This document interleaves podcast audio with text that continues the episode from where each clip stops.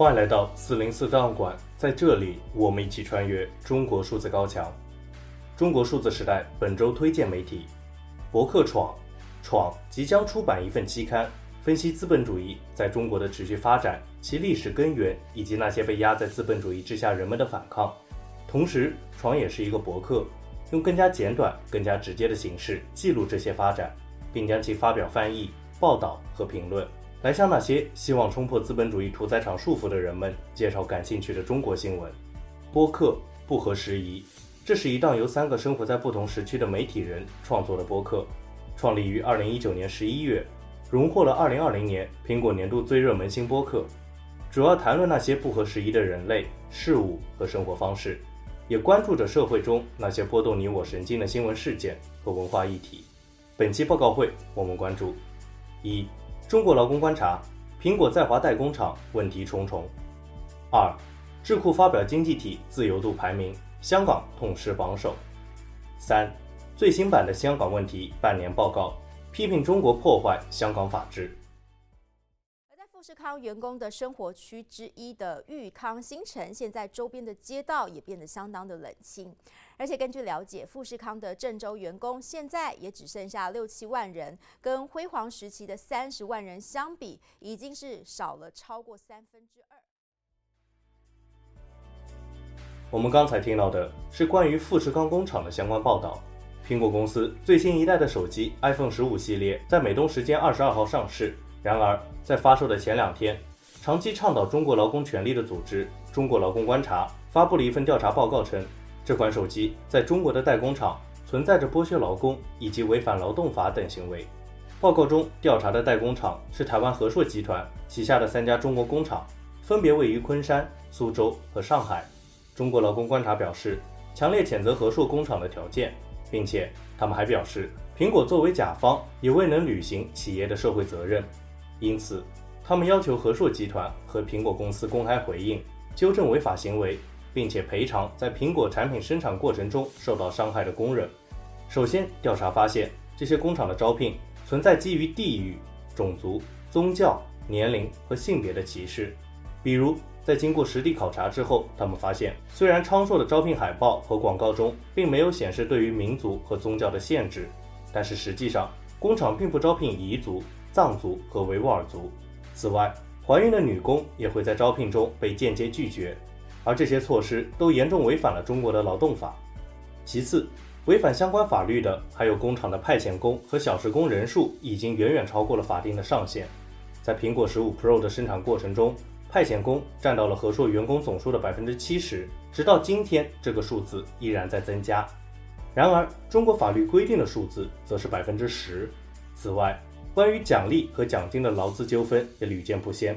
二零二零年底，昌硕单方面降低给派遣工已经承诺的奖金，引发了数千名派遣工的抗议。然而，在劳资纠纷的同时，调查人员还发现了工厂存在着过度加班，非常普遍。工人们必须高强度的工作，甚至每天的休息时间连十个小时都很难达到。此外，工作中的恐吓、羞辱和惩罚已经司空见惯，并且性骚扰也十分普遍。比如，之前关于工厂情况的一段视频流传在了网络。二零二零年九月，昆山和硕的管理人员一边喊着派遣工的名字，一边将他们的证件扔在了地上，迫使工人弯腰捡起证件。这样的视频一经传播，在中文互联网上负评如潮，并且引发了工人的抗议。最后，报告还列举了工厂的一系列违法行为，并且和大多数的中国工厂一样，和硕的工人也缺乏着工会的保护以及表达不满的渠道。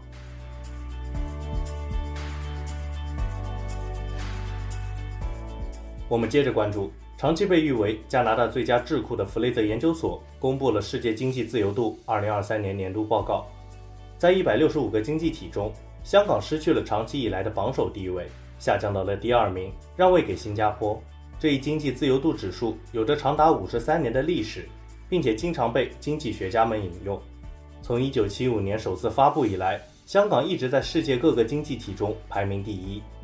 诺贝尔经济学奖得主、芝加哥经济学派主要创始人弗里德曼曾称，香港是自己最喜欢的经济体，是自由市场的乌托邦。他更是参与创建了这一指数，甚至将其称为以香港为坐标的指数。因此，香港跌落榜首，引发了外界的极大关注。这一评估以五个类别作为评分的标准，包括政府规模、法律制度及产权、稳健的货币、国际贸易自由和监管。其中，香港的数据主要来自2021年。具体来看，香港在国际贸易自由一项中依然维持着第一名，而在法律制度及产权以及监管两项中，分别跌到了二十一名和第三名，因此拖累了整个排名。报告给出了原因，表示中国政府设置了新的重大准入壁垒。限制雇佣外籍劳工，并且增加了经商成本，因此监管一项的评分有所下跌。